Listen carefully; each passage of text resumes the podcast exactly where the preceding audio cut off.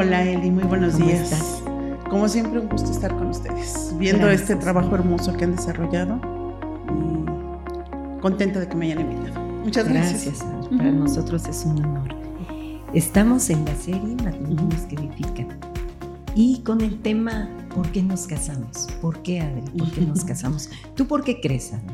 Bueno, obviamente esta cuestión del matrimonio, como es algo pues, generalizado en todos los seres humanos, cada quien podría tener su, su propia opinión, ¿verdad? De acuerdo a la cosmovisión que tenga.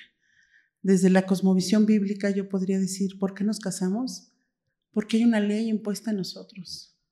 Leyes que, que nos llevan a vivir en pareja. ¿No? Esas leyes, por supuesto, que pa- pareciera ser como que ley es algo muy coercitivo o muy obligatorio. No. Imagínense que dentro de nuestro propio cuerpo hay leyes que nos llevan a enamorarnos, Wow. nos llevan a anhelar, Oye, Adri. nos llevan a pensar en el futuro. Sí. Se oye bonito, Sí. Adri. Pero es complejo. El matrimonio es una institución divina, Claro. creada por Dios. Sí, Y se necesitan dos. claro. Como Dos. es una ley, no puede decir yo no, gracias. Sí. Y dos que se enamoran, Adri. ¿Cómo está eso? Nos enamoramos y nada más eh, fluimos con nuestras emociones, sentimientos. A ver, explícame un poquito. ¿tú No, bueno, hace rato mencionaba que es una ley impuesta en nuestros corazones, ¿no? Eso quiere decir que Dios la puso. A Él le gustó que así fuera. Y yo creo que todos los que hemos sentido ese primer impulso, ¿no? Hacia el matrimonio. Es un primer impulso, porque no es todo lo que va a dirigir el matrimonio, sino ese primer impulso que Dios pone en el hombre de, de anhelar una mujer. En todos los aspectos de anhelar, ¿eh? Lo mismo, una mujer anhelar un hombre. Anhelarlo en el sentido, sí, romántico, pero en el sentido protección, en el sentido unidad, en el sentido tener proyectos juntos, en el sentido caminar en una sola dirección, en el sentido tener hijos. Pues es que el matrimonio tiene tantas este, direcciones que es muy enriquecedor. Pero el primer impulso es ese de yo quiero. Pero no, no pueden estar todo el tiempo eh, con ese enamoramiento, Adri. Hay etapas, hay tiempos. Y se acaba eso de que todos los días eh, desean estar juntos, pero para, como que hasta en cierta forma, para pasarla con puro deseo placentero, ¿no? Vamos aquí, vamos allá, pero llega la etapa del compromiso. Y, y ya no siguen con sus emociones hasta aquí, Adri, ¿verdad? Sí, bueno, el, el amor es compromiso, aún desde el primer instante, ¿no? Eh, porque aún en la etapa del enamoramiento se necesitan ciertas responsabilidades, ¿no? Como la exclusividad, el respeto, o sea, siempre hay compromiso.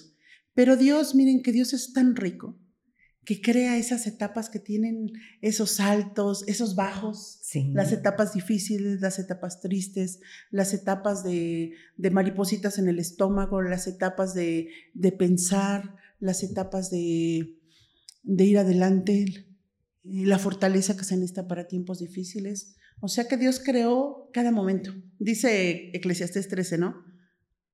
Nosotros lo leemos obviamente siempre pensando en la vida, pero si lo pensamos en el matrimonio, tú y yo que ya somos de muchos años de Sí. matrimonio, ¿Cuántos años? tú? y hay mu- 31. Sí. Y hemos y pueden venir a nuestra cabeza todos los momentos.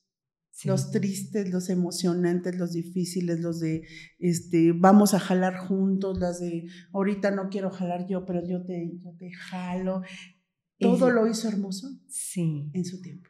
Uno piensa que solo los momentos felices son los que valen la pena. Yo me considero una persona feliz, de temperamento así alegre, ¿no? Pero he llorado en el pasado. Pero es porque tú interpretas las circunstancias de acuerdo a lo que Dios dice. Sí. Hay fe, Adri. Sí, pero Hay una decir, cosmovisión, como tú dices. Eli, que cuando veo hacia atrás mis momentos tristes, jamás los cambié.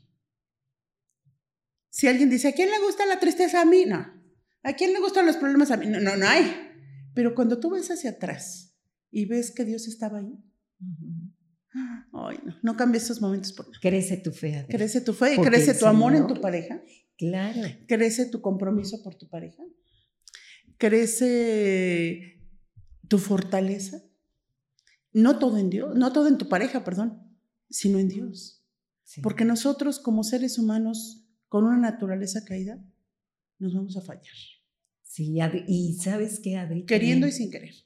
Sí, yo creo, Adri, que cuando Dios dijo, varones, amen a sus mujeres, ¿verdad? A su mujer en sí.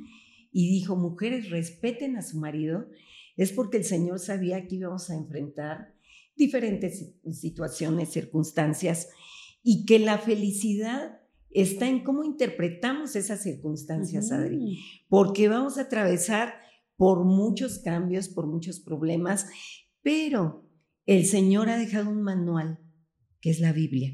Y, podemos enojarnos, Adri, porque Dios puso en nosotros emociones. Esas emociones que hacen todo interesante, ¿no? sí, sí. Pero hay un momento, Adri, en el que recordamos que nos necesitamos, pero que necesitamos al Señor. Y que el Señor ha dejado una palabra una palabra de vida, una palabra de esperanza. Y Él está con nosotros, todo el tiempo está con nosotros, Adri. Cuando las parejas se enojan, se violentan y, que incluso llegan a afectar al niño, Adri, se hace vulnerable, la vida del niño se debilita, porque ellos pareciera que no están viendo esa afectación. ¿Qué deben hacer, Adri? Ay, pero... Bueno, nuestra naturaleza caída nos lleva a cometer muchos errores. Mencionaste primero la palabra de Dios, ¿verdad? Dios nos habla por todas partes. Dice el Salmo 19 que la creación nos habla de Él, todo lo que hay en nuestro alrededor nos habla de Dios. Sin embargo, lo que nosotros conocemos como la Biblia, nosotros, bueno, mi esposo y yo le, le llamamos la palabra direccional, sí. porque le da dirección al corazón. ¿Para dónde vas? ¿Para acá? ¿Para acá? La palabra direccional requiere una respuesta, porque Dios te dice por aquí cuál es la respuesta de tu corazón. ¿No? O, más complicado aún, cuál es nuestra respuesta como pareja. O sea, ponernos de acuerdo para responderle a Dios si vamos hacia aquí o hacia acá. Y es que, Adri, en ocasiones se piensa que las emociones no tienen un respaldo. Y el respaldo es la palabra.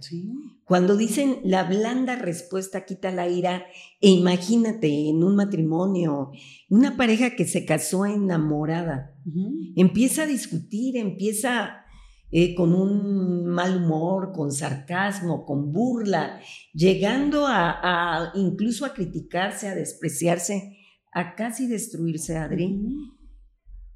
Esas emociones de, a nivel almático, a nivel del alma, donde la voluntad se altera, donde pareciera que no hay una inteligencia, ¿sí? Y yo creo que sabemos que Dios eh, nos conoce y sabemos hasta dónde podemos llegar. Entonces, la palabra, tú dices la palabra y te diriges a cada momento y, y recurres a la palabra, porque la palabra sustenta las emociones, sustenta la vida, sustenta nuestro proceder y en ocasiones pareciera que no pensamos y estamos dañando a ese que es uno con nosotros. Y, de alguna manera estamos menospreciando eh, a, Dios y no solamente a Dios, a su sacrificio, Adri. Sí. A ver, Adri, ¿qué piensas de esto? Hay muchas cosas. sí. Eh, bueno, decía que nosotros todo el, todo el tiempo estamos respondiéndole a Dios, ¿no? Eh, las palabras, mencionaste primero las palabras. Nuestra sociedad dice, las palabras se las lleva el viento, Eli. Sí, dichos. ¿Qué dice Dios? La vida y la muerte están en poder de la lengua. El que nosotros decidamos, ¿verdad?, darle una respuesta a la palabra de Dios tiene que ver efectivamente con razonar, con crear nuevos hábitos de cómo relacionarnos entre nosotros. Eh, mm, yo creo que como en ningún otro lugar en el matrimonio sabemos que una palabra te da vida sí. o te mata. Te afirma, Adri, o te, destruye. Ahora, con los chiquitos, con un corazón tan tierno. Sí. Una palabra les da vida y tristemente también les da muerte. Podemos matar a nuestros propios hijos con nuestras palabras. Imagínate.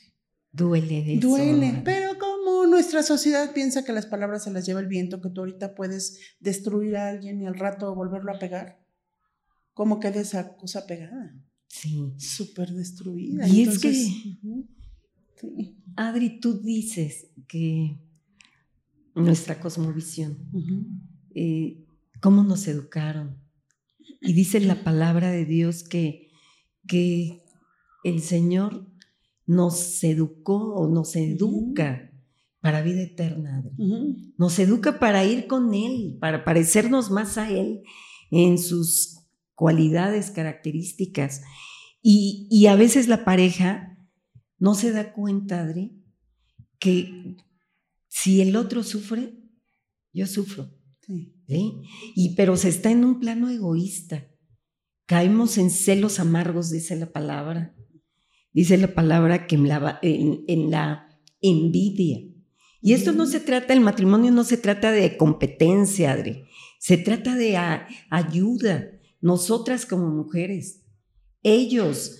Eh, cuando se dice la ayuda idónea, yo pienso que es algo, el varón sostiene a la mujer, la cuida, la protege, y a veces las mujeres se quieren salir de esa protección creyendo que son más fuertes en el sentido físico, que, tienen, imagínate Adri, se ha descubierto que a nivel cerebro somos diferentes y que el hombre es más analítico, pero la mujer no entiende eso.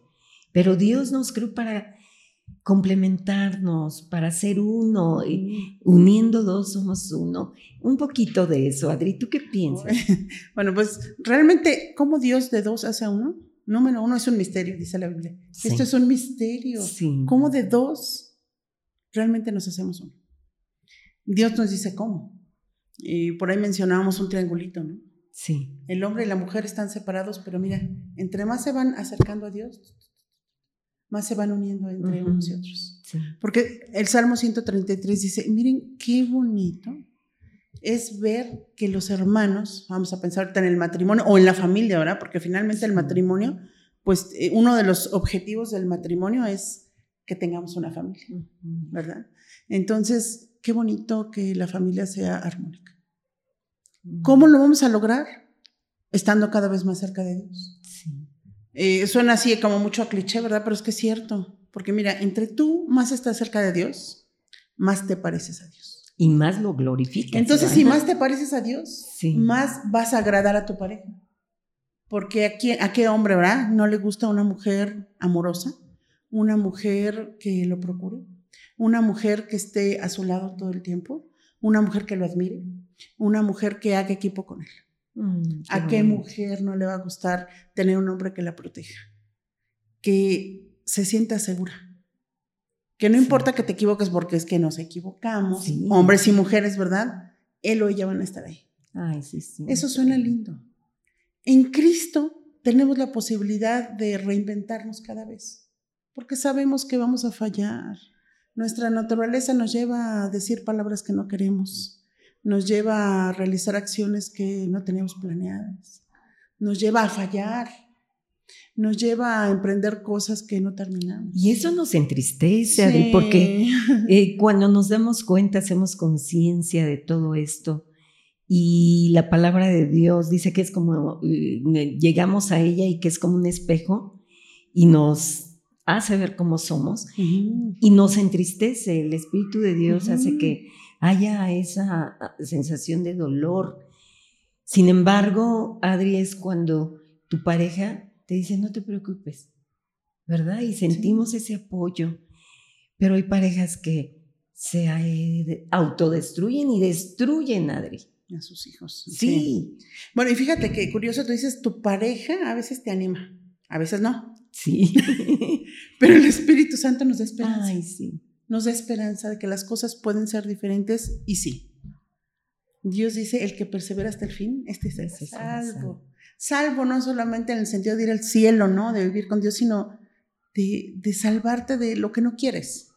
No, no pienso que haya alguna pareja que sea una para fracasar, que sea una para destruir, ¿no? O sea, todos tenemos esa ilusión que tiene que ver con la ley que Dios pone en nosotros de, de que las cosas sean diferentes, de que podamos enriquecernos, podamos vivir juntos, nosotros vamos a ser distintos. Así empiezan todos. Ay, ese anhelo. Pero nos vamos decepcionando y decepcionando y decepcionando. Necesitamos a Dios. ¿Cómo cada quien interpreta esa decepción? Mm. implica cómo vas a seguir en el camino. Si a la primera de cambios dices, ay, por supuesto que yo no. Porque sí, e, el matrimonio es mucho de ilusiones, pero mucho de resistencia. Mm. De decir, voy a mantenerme porque es algo que vale la pena trabajar en el matrimonio. Es algo que da resultados a corto plazo. Pero mira, Eli, a la eternidad, los seres humanos tenemos la capacidad de trascender. Sí. Cuando tú tienes un hijo y tienes un negocio, y tienes un negocio floreciente, ese negocio floreciente puede que te dure 5, 10, 50 años o que lo pases inclusive a tu siguiente generación. Mm. Pero un hijo, un hijo es eterno. Pensamos en un hijo, en la vida de un hijo. Ay, mi hijo va a vivir 80 años. No. Un ser humano que nosotros procreamos, dice el libro de Malaquías, ¿por qué Dios hizo de dos, hombre y mujer? Uno, porque quiere una descendencia para él. Así es de que tú, Dios a ti te dio tres hijos que te van a durar por la eternidad. Yo, A Dios, a mí me dio tres hijas que tienen una caducidad por la eternidad. sí. Entonces, e, es realmente algo que vale la pena dedicar tu vida. Oh. Reproducirte en alguien que va a durar por siempre. Y a Dios le agrada eso, porque lo que Dios quiere es corazones que le amen. Entonces es, es una vocación que se ha menospreciado. Sí. La maternidad y la paternidad, ¿verdad? Porque la paternidad no, no termina con la cuestión de proveer para los hijos, sino el reproducirte en personas que tengan un corazón para Dios. Oye, Adri, entonces el matrimonio, el que nos casemos, tiene que ver con que el Señor quiere una generación que le adore ah, con todo lo que hace en todas las áreas de la vida y que no nos compadezcamos, porque al fin y al cabo, Adri, esta naturaleza caída depende de Dios, depende de Dios en todas las áreas de la vida. Y los que se decepcionan del casamiento, los que digan yo no me voy a casar porque no quiero enfrentar, problemas, no quiero una vida difícil, quiero que todo, todo fluya. Y es egoísmo, ¿no, Adri? Porque además no van a crecer, van a quedarse en una etapa quizás de egoísmo todo el tiempo. Bueno, se podría interpretar desde varias perspectivas. Alguien podría decir egoísmo y es cierto, pero ¿qué tal si pensamos, tengo miedo? Tengo miedo. Yo no quiero que me pase esto.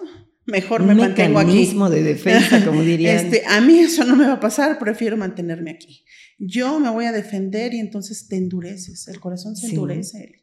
Y entonces a veces muchas personas que han sido víctimas, vamos a pensar niños que vivieron en una familia donde hay cosas no agradables, endurecen su corazón. De ese corazón lastimado, se endurece. Qué triste. Se crecen y entonces son personas, no, el matrimonio no, este la vida de pareja, no, el compartir, no, el tener hijos menos, ahí hay perros, entonces como, ¿por qué no? Y entonces, no estoy hablando en contra de las mascotas, simplemente que es que tienen su lugar. Claro. Si tienen su lugar, ¿no? No, no, este, no van a, a venir en lugar de un hijo, en el cual sí, tienen una vida eterna los hijos. Sí. Y entonces, bueno, hablábamos de las personas que endurecen su corazón, entonces vienen generaciones que desprecian totalmente el modelo de Dios. Sin embargo, como pecadores cristianos o no cristianos, estamos sujetos a la ley de Dios. ¿Qué pasa? Se van a enamorar. Yo no me quiero casar, pero te enamoras y después dejas. Oh. Otro corazón roto y por lo tanto endurecido.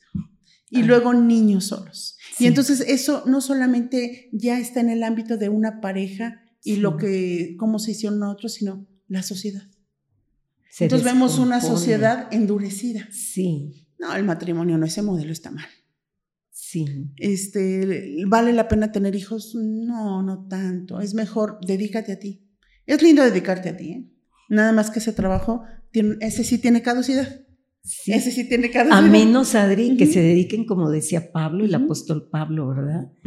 Eh, decía, yo quiero evitarles todos estos malestares, pero Pablo estaba dedicado a una comunidad, estaba sirviendo a Dios y en eso se deleitaba. Sí, bueno, hace rato hablamos acerca de la maternidad y paternidad como una vocación. Sí. O sea, Dios nos llamó a todos los seres humanos a esa vocación. Ahora, Dios también de la misma manera ha llamado a otras personas con una vocación donde a lo mejor una, una familia pues sería un poco limitante, pero no es la norma. La norma es, todos van a, Dios anhela que todos los hombres y las mujeres se unan. Es más, desde Génesis 1 y 2 dice, no es bueno que el hombre esté solo. Los bien estudiosos de las lenguas bíblicas dicen que ahí no dice, no es bueno, dicen, es malo. Oh. Es malo que el hombre esté solo. Eh, ¿A quién le gusta estar solo? en la mano.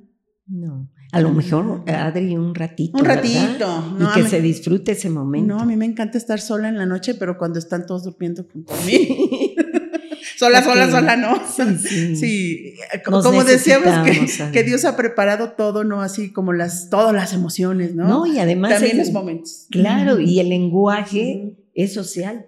Mm, Dios no nos dio el lenguaje eh, solamente para hacer monólogos, ¿verdad? Sino para interactuar, para enriquecernos, para disfrutar. Para edificar. Exacto, para bendecir. Oh, qué bonito. sí, siempre es un gusto hablar de estos temas, porque a veces cuando uno va caminando y ve cosas que no, el hablar del diseño de Dios te emociona. Ojalá nosotros pudiéramos animar a otros, ¿verdad? A que tengan esta misma determinación de decir, vale la pena esta vocación de ser dos. Ok. Renovemos nuestros votos, sí, Sí, nuestros votos con Dios, de decir, Señor, eh, vale la pena estar juntos, pero juntos en el orden de Dios, no juntos para destruirnos uno al otro, como si el objetivo fuera estar juntos, no. El estar juntos es un medio para edificarnos. Nos enriquecemos. Para crecer, para honrar a Dios, para trabajar en el hermoso mundo que Él ha puesto y crear personas para la eternidad. Oh, me encantó estar contigo. Ay, Eli, es un gusto siempre platicar contigo. Te volveremos. Siempre que estamos juntas. nuestros mismos temas. la familia, la educación y por supuesto el Señor en medio de nosotros. Gracias. Dios te bendiga. Que Dios te bendiga. Te amo. Gracias, igualmente. que Dios les bendiga.